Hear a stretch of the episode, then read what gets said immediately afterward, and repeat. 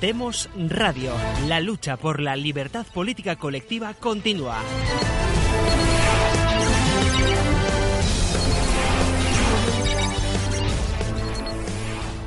Buenas tardes y bienvenidos a una nueva emisión de Demos Radio y Demos Televisión.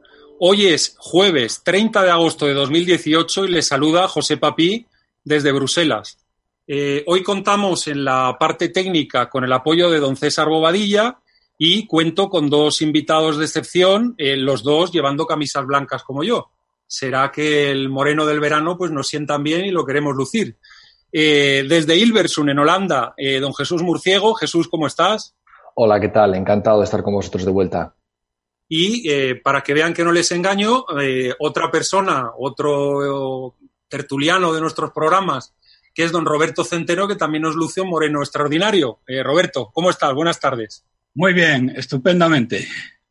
Bueno, eh, Roberto, hoy teníamos muchos temas para tratar, eh, pero me has comentado antes eh, fuera de cámara que querías hacer una primera locución ante una serie de mensajes que te habías encontrado en redes sociales sobre tu persona.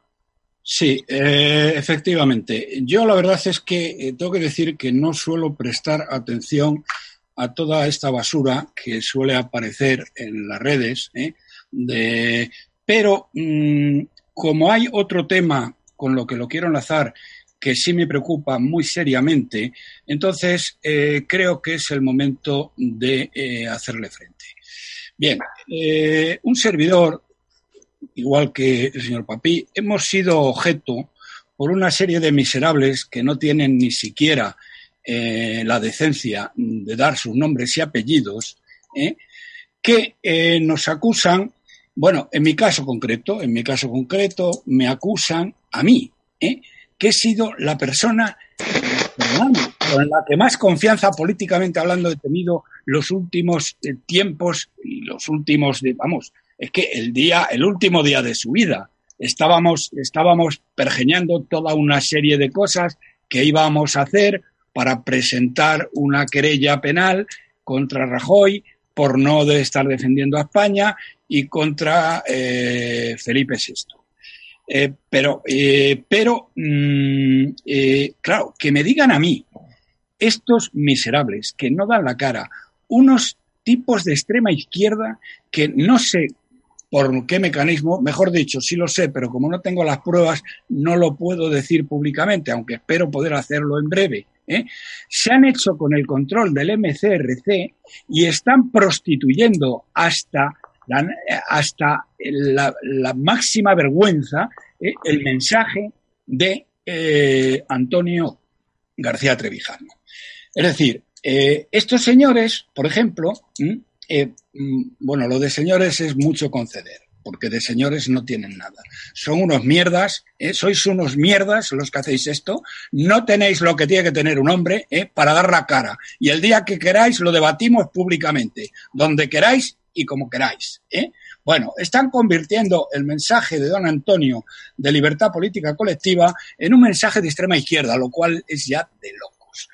A estos tiparracos, eh, en vida, el eh, don Antonio no les hubiera dejado, no digo ya pasar de la verja de su casa, es que no hubieran entrado ni siquiera a pasar el control de entrada de la urbanización.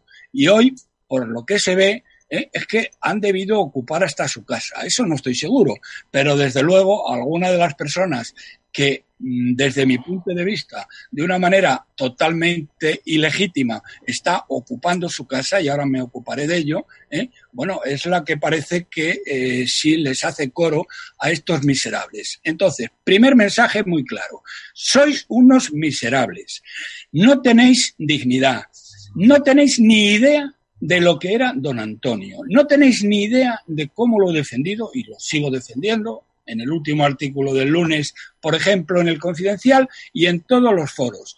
Y la verdad es que vamos a hacer todo lo posible porque aunque no estemos en el MCRC que hemos tenido que abandonar precisamente ante la entrada de esta chusma, ¿eh? que eh, yo pienso que desde donde esté eh, don Antonio estará mordiéndose, estará echando espuma por la boca.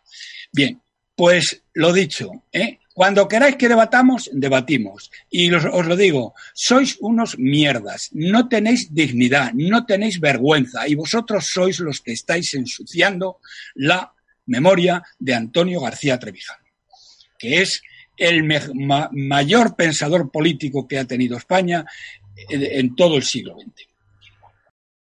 Bueno, Roberto, yo, yo agradezco tus palabras que entiendo que son de una persona, eh, pues eso, con un enfado monumental por lo que ha sucedido tras el fallecimiento de don Antonio. Eh, es una reacción normal la que estás teniendo ante todas las injurias y todos los insultos que se han vertido en redes contra tu persona, yo lo entiendo.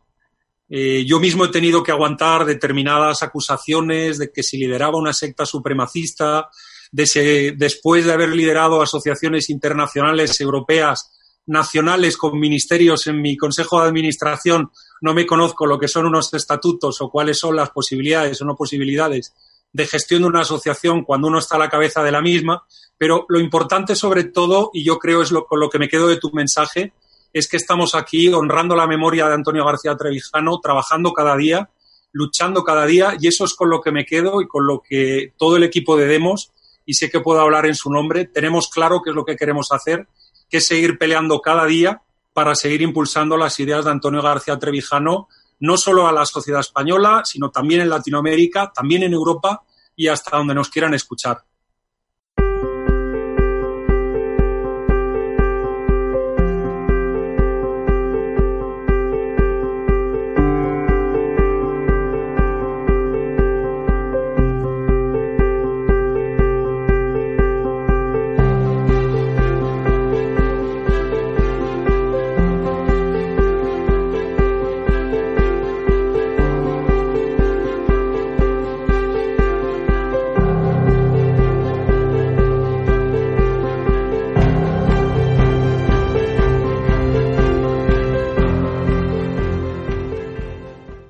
Queridos amigos, volvemos tras la pausa. Eh, eh, ahora mismo la conexión veréis que ya no participa en el programa Roberto Centeno, que ha tenido que dejarnos por problemas técnicos. Eh, en fin, ha habido muchísimos problemas con la conexión y no ha habido manera de que lo sostuviéramos. Entonces, al final, pues bueno, hemos decidido eh, acometer este segundo bloque político-económico, eh, Jesús Murciego y servidor.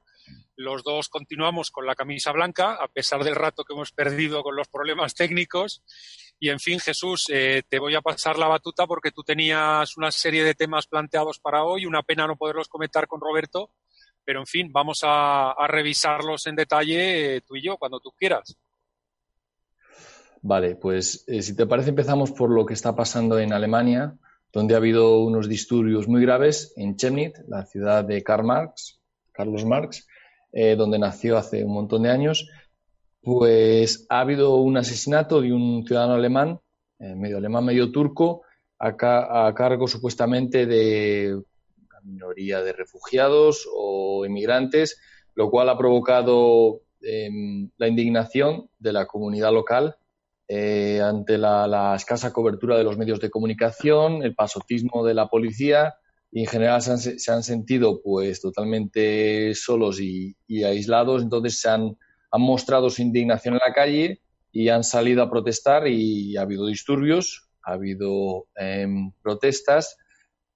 Y los medios de comunicación pues sí que han recogido las protestas. Y obviamente los han tildado pues imagínate en Alemania el tema de la inmigración pues de nazis, de, de, de, todo lo que pueda, seguidores de Hitler, extrema derecha, y seguramente muchos lo son, seguramente muchos son de extrema derecha, pero también hay una indignación eh, muy, muy latente en la sociedad alemana y en las sociedades eh, europeas en general, que, rara, rara, vez sale a la luz, que es una indignación que, demuestra una eh, sentirse incapaces de, de reaccionar ante una inmigración, eh, una inmigración de puertas abiertas que no, que no está contando con ellos y, le está trayendo un montón de, de, cargas, tanto económicas como um, eh, fiscales, como um, aumento de la criminalidad. Y el gobierno, pues, o, ni siquiera los medios de comunicación se están haciendo cargo de eso. Entonces, vemos que en Europa la indignación crece y eso lamentablemente se traduce en un aumento de, la extrema derecha, como es el caso de Suecia, que también está, está en esa zona del norte de Europa, donde se celebran elecciones el día 6 de, septiembre, que entra ahora, y la previsión es que la extrema derecha eh, gane y gane por mucho. Y eso lo dicen encuestas que, bueno, que, son contrarias a, esta. Entonces se espera, además de la victoria que tiene, un efecto como en el Brexit, con un voto oculto, en el caso de Trump también, gente que no se atreve a decir y con razón, porque hoy día en Suecia y en otros países, si criticas la política de inmigración de puertas abiertas, eh, en las redes sociales te puedes encontrar con la policía picando en tu puerta y a buscarte ya que mm, es un tema principal a, perseguir eh, y la libertad de opinión pues está, está bastante controlada. Si nos encontramos con gente que critica en las redes sociales eh, esta política de inmigración y encuentran a la policía eh, en la puerta para multarlos con una celeridad que, bueno, que indica que es una prioridad el control de la, de la opinión pública y el control de lo que la gente opina sobre y lo que la gente dice en redes sociales sobre la inmigración, que hasta hace mucho tiempo era un tabú, era eh, incriticable y por eso han salido partidos que pueden tener ideologías, pueden tener ideas al respecto de otros temas, pero el, su núcleo fundamental eh, es inmigración. Es eh, los tabús de la socialdemocracia, lo que los políticos no quieren que hablemos, lo que dicen que no es cosa para que decida, decida la población, y ellos ya lo deciden por nosotros sin consultarnos. Entonces, em, esto es el núcleo del, programa de estos partidos que son em, contrarios al status quo y desafían los tabúes eh, políticos y abren eh, un, discursos que hasta hace, poco, hasta hace poco estaban cerrados a, la población. Eh, ¿Estás de acuerdo, José? Bueno, em, empezando por lo primero que has comentado, en anteriores programas, anteriores emisiones de Demos, hemos dicho cómo la inmigración se va a convertir en uno de los asuntos claves de la política española en los próximos meses. Ya lo es de la política europea desde hace varios años. Lo que ocurre es que la prensa española no tiene, digamos, la, la seriedad de eh, informar de qué es lo que está ocurriendo. Se les están cayendo encima eh, una serie de realidades, pero esas realidades no se presentan a, la opinión pública española, como por ejemplo lo que está ocurriendo con el grupo de Visegrado, que me gustaría que luego comentara sobre ello, lo que ha ocurrido en Austria, en Holanda, en un montón de países donde eh, la inmigración pues ha pasado a ser un tema, un tema fundamental. ¿no? hemos expuesto también en otras emisiones cómo la cuestión no es decir que no vengan inmigrantes a Europa, ¿no? La cuestión es que la inmigración es un tema político muy importante que debe organizarse de una manera seria, con sentido común, con cierto control, con una serie de normas, y lo que no puede seguir ocurriendo, digamos, es que ese efecto llamada que lanzó la doña del circo, la señora Merkel, hace unos años, pues bueno, ahora se ha imitado por, por digamos, eh, bufones de, de, segunda imitando a la jefa, como puede ser el caso del presidente de gobierno que tenemos ahora mismo en España, que sencillamente por agraciarse con Merkel para ver si en diciembre seguimos teniendo suerte y nos siguen financiando o comprando la deuda pública española desde Frankfurt, pues bueno, eh, este efecto llamada, como decía, por no, porque no se me vaya el hilo, el efecto llamada, digamos, completamente incontrolado, pues esto va a tener que cambiar. Y entonces, este es un tema que en la política europea pues está en la mesa y en España lo va a estar ya, si no es que está ya en la mesa.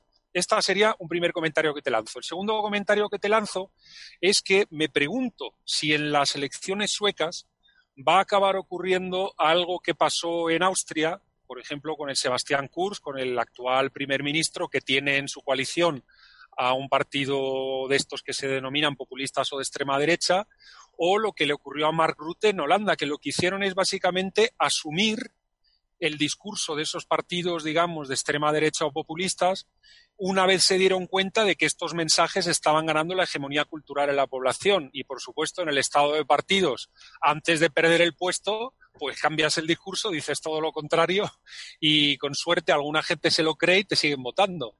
Entonces, eso que hemos observado en, eh, por ejemplo, lo hemos observado, como decía, en Austria, en Holanda y también lo puedo decir en Finlandia, donde los true Finns, los verdaderos finlandeses, llegaron a tener un 15-16% del voto. Pero luego los partidos alrededor, digamos, los liberales, la derecha moderada y demás, asumieron el mensaje y entonces la población finlandesa dijo, bueno, pues en vez de votar a los más radicales, voto a los que llevan corbata y se cortan el pelo, pero con, eh, con el mensaje algo más radicalizado. ¿no? Entonces, ¿tú crees que ese fenómeno podría pasar en Suecia? Perdona que te devuelva la pelota haciendo una pregunta, porque en Suecia ahora mismo las encuestas dicen que el Partido de la Libertad anda por un 20% de intención de voto, que no está nada mal. Claro, claro. Pues sí, yo estoy de acuerdo. Yo creo que, es cierto que cuando la hegemonía cultural, cuando eh, la, opinión pública se mueve hacia, digamos, hacia la derecha o hacia la izquierda, lo que estaba antes en la extrema derecha, en los extremos, ya no está tan extremo, ya está más centrado porque la, hegemonía cultural, los problemas, los problemas centrales que preocupan a la, a la población cambian de, de, una época a otra y en, nuestra época es eh, la inmigración masiva que, como, como hablábamos, eh, ha sido decidida por las élites sin consultar al pueblo y luego pues eh, se sorprenden cuando el pueblo pues no le parece no le parece apropiado o tiene algo que opinar al respecto de, de estos temas. Antes insisto tabús y hoy día ya más abiertos y, más, eh, más centrales de, la política, no solo en Suecia, sino en, Alemania, como hablábamos. Incluso mencionabas el grupo de Visegrado, que para los que no lo conozcan es el grupo de países del este de Europa, liderados por Hungría, donde está Víctor Orbán, y eh, seguido por Polonia, donde gobierna eh, un partido calificado de extrema derecha. y luego están los de Eslovaquia y la República Checa, o sea, el antiguo bloque del Este, el antiguo eh, Pacto de Varsovia, eh, que a lo mejor no, consiguió em, em, empaparse de la cultura socialdemócrata tanto como nos hemos empapado en, el oeste, eh, pues resisten a, las imposiciones em, de, Angela Merkel y de su política de la inmigración, pero vemos que el tema de la inmigración tenemos que entenderlo también como, como el tema del, comercio. Eh, se nos había dicho, por activa y por pasiva, que no había manera de controlarlo, que eso era, pues, se decidía arriba y ya nosotros eh, teníamos que aceptar lo que había y Trump, eh, del que hablaremos en el próximo bloque, ha demostrado que estos asuntos, todos los asuntos que importan a la nación, tienen que ser de, acuerdo al, al servicio de la nación, tiene que ser para el beneficio de la nación y si no beneficia, bueno, pues hay que pensárselo dos veces antes de firmar, ¿no? Eso cuando tenemos representación. Lamentablemente en Europa, pues no tenemos representación política y no, podemos aspirar a que un auténtico partido, un auténtico político nos represente hasta que no luchemos y conquistemos la libertad política, que en Europa, salvo en, Francia o en Reino Unido, no existe. Entonces, para cerrar el tema de Europa, eh, quiero ver que Italia también está en serios problemas con, la migración, sobre todo el ministro Salvini, que tiene un barco parado, uno de estos barcos taxi eh, de las mafias, eh, de acuerdo con las ONGs, tiene un barco parado en Catania y lo, quiere acusar de, detención ilegal los jueces, así que está enfrentando serios, serios cargos en los tribunales. ¿Querías comentar algo al respecto de este asunto antes de pasar a economía? Pues sí, fíjate, me, llamaba la atención de que en Político, que es el, un medio financiado por los norteamericanos que está tomando mucha fuerza en lo que es el análisis de los asuntos europeos y es el medio de cabecera de todos los gerifaltes de la Unión Europea, eh, han estado lanzando ahora una serie de diatribas, diferentes columnistas, juntaletras, profesores, firmadores de manifiesto, y otra suerte de gente contra, sobre todo, eh, como siempre, Orban, y han añadido al eje del mal al pobre de Salvini.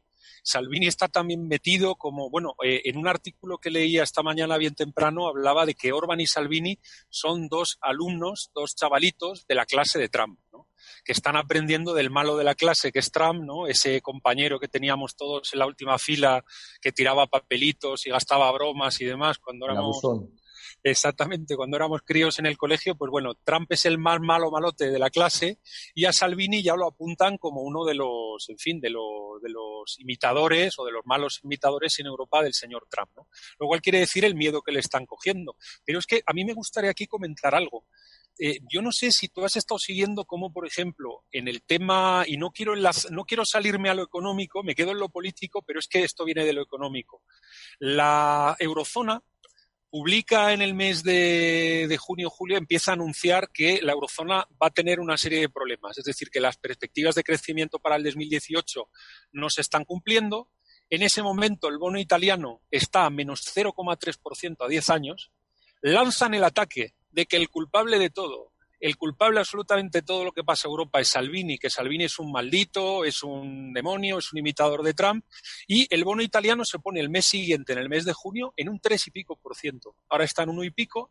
Es decir, observo cómo de parte, digamos, de la oligarquía europea, cuando un país se descoloca, como cuando amenazaban a los polacos y a los húngaros con os vamos a cortar los fondos estructurales. Y bueno, menos mal estos que están fuera del euro, porque si estuvieran dentro del euro, además les caían 30 o 40 mil millones de, de euros de deuda más pero como están fuera del euro no les pueden amenazar con eso. Les amenazan con los fondos estructurales, etcétera. Pero a Salvini le mandan el recado vía los mercados financieros y Salvini, pues en fin, tiene que estar ahora el hombre pues que se sube por las paredes. Yo creo que Salvini es lo que le cuenta a Trump el 30 de, el 30 de julio cuando se ve con Trump en, Washington y es cuando Trump hace ese comentario que dice que, eh, en fin, eh, que oye, que nos va, que si no te salva la Unión Europea, pues te salvaré yo, yo te pago tu deuda y lo que haga falta, ¿no?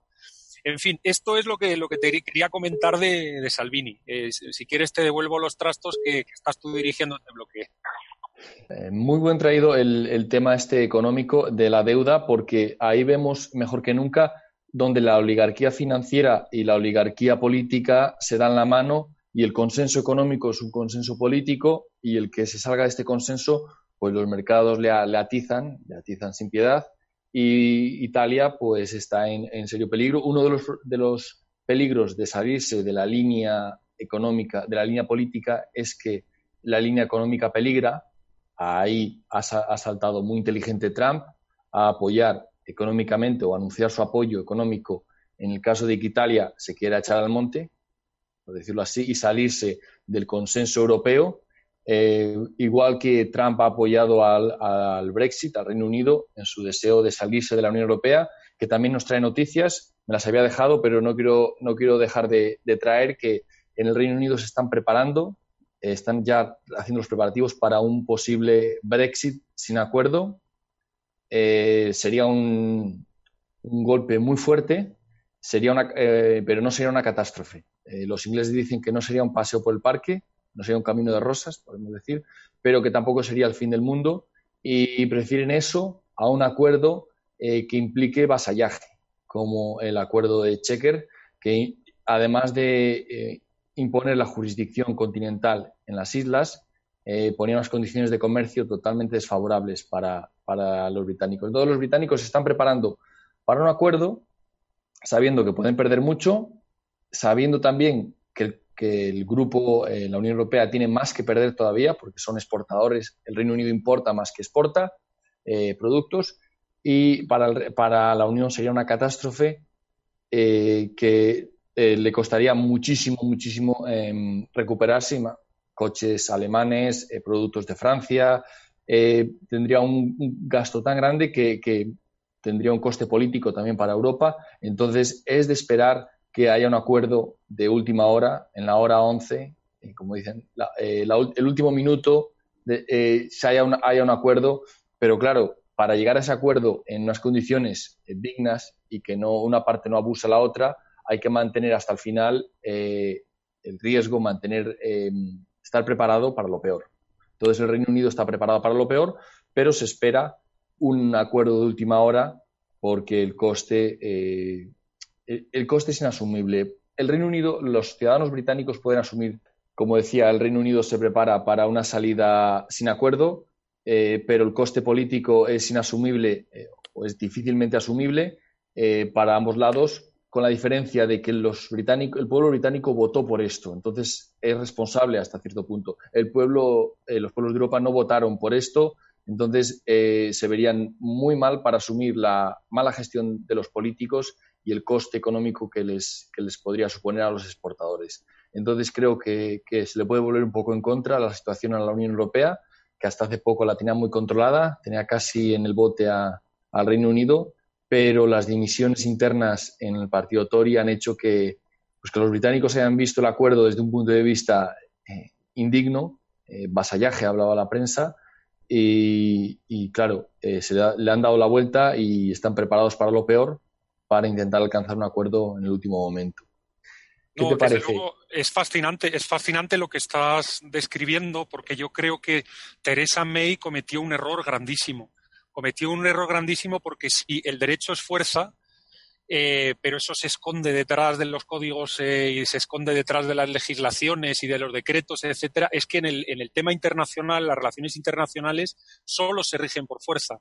Y a pesar de que los buenistas y los universalistas y los globalistas y todo este tipo de gente quiere, como le leía el otro día a un autor, estemos cantando el kumbaya todos alrededor de una hoguera, como eso no es posible, como eso no es posible, pues al final Trump lo que nos está trayendo es esta expresión tan maravillosa de mostrar las relaciones internacionales como son, ¿no? Como es un niño grande, pues lo, lo comenta en directo y lo ves, ¿no? Entonces, eh, eh, ¿qué lección no aprendía May de Trump? La lección que no aprendía es que el primero que en ese pulso que se estaban echando en la mesa, el primero que cediera normalmente iba a perder la batalla. Y ella fue la primera en ceder. cuando los dos gallos iban enseñando, digamos, las plumas en el gallinero y mostrándose como que te doy, que te pico, que te ataco, iban dándose vueltas, llevaban dándose vueltas pues casi un año, y de repente uno falla uno falla y dice, venga, mm, te dejo que ganes. Y entonces ahí, pues bueno, eso generó las dimisiones de Boris Johnson, de David Davis, etcétera, ¿no? Entonces, eh, probablemente ahora, para volver a recuperar en ese pulso, digamos, de bar que está manteniendo, porque es un pulso de bar, es una, es decir, las declaraciones que estaba teniendo Michel Barnier, que ha tenido el Parlamento Europeo, es, perdonadme la expresión y sé que es vulgar, es de macarra de bar es de macarra de bar como le han estado o cómo se han estado dirigiendo un país soberano como el Reino Unido. ¿Vale? Pero bueno, esto un tema, ¿no? Otro tema que, que tú seguro que tienes más finura que yo es el partido Tory. El partido Tory, la generación actual le falta, claro, yo he hecho la vista atrás y le veo los pantalones, que es como se decía, y sigo hablando vulgarmente a la señora Thatcher, y claro, eh, ¿qué diferencia con lo que hay ahora? Yo ahora me encuentro los radicales alrededor del European Research Group, ¿vale? Gente como, por ejemplo, pues Steve Baker, el antiguo ministro para el Brexit, o el propio director general del European Research Group, que dicen, nada, nos vamos a las reglas de la Organización Mundial del Comercio y que les den a estos tíos de la Unión Europea, ¿no? Esto es un grupo. Luego están los del European Research Group, pero no tan radicales. Luego te encuentras a los que, por cuestión de ego, como Boris Johnson o como David Davis, dicen, eh, no, yo lo que pasa es que lo que no quiero es checkers. ¿Vale? Y esperan a que se caiga todo, a ver si suben ellos y se ponen de primer ministro o se logran presentar a, líderes del Partido Conservador, etcétera. Luego te encuentras a los que quieren salvar la carrera como Michael Gove y compañía. Esto en, inglés hay una palabra muy bonita que es los carreristas, ¿no? Es un, esto es un anglicismo que no tiene ni pie ni cabeza en la, en la lengua española, pero los carreristas, careerists, ¿no? Esa gente que se queda, que si sí, que si no, que si Remain, que si Brexit, que si me quedo, que si no me quedo, están ahí dando vueltas, hablando lo menos posible. Era un placer ver a tanto político del PP ahora que no sabían si iba a ganar la señora Santa María o iba a ganar Casado, cómo se metían como un avestruz debajo de la tierra, ¿no? Antes de que, de que, en fin, de que se supiera quién iba a ser el próximo jefe, que es el que te escribe en la lista, claro. Pues bueno, eh, eh, decía, los del European Research Group, los, radicales, los del European Research Group, los duros, los que por ego quieren cargarse el, eh, lo de checkers y era simplemente una cuestión de yo soy aquí el que pongo los pantalones en la mesa. Luego, los que quieren mantener su carrera y luego tienen los pragmáticos, algunos que dicen que hay que tener algún tipo de acuerdo con la Unión Europea y ya tienes a los flojos flojísimos, ¿no? que dicen que, eh, pues, que se haga un referéndum. Es decir, hay hasta un pequeña, una pequeña parte del Partido Conservador que está lo suficientemente acobardada de decir, oye, que, vamos a votar otra vez, que es todo un miedo que te mueres, ¿no? Pero yo creo que, quizá yo me he ido al detalle y, hago perder a nuestros seguidores que lo que es lo importante, que es lo que decías tú, que es que eh, en general el pueblo británico no se va a mover de lo que ha votado. por muchos periodistas, profesores, firmadores de manifiestos, juntaletras, políticos o analistas como nosotros, aquí no se va a mover. Es decir, el pueblo británico ha dicho que se va de la Unión Europea y se va de la Unión Europea. Y el que no le entienda le va a acabar yendo mal porque se va a poner la prensa a darle, se va a poner el pueblo a darle y, yo creo que como tú me mandabas el balón era el buen resumen. Yo quizá me he perdido un poco en el detalle, pero también he pensado que era oportuno comentárselo a nuestros seguidores.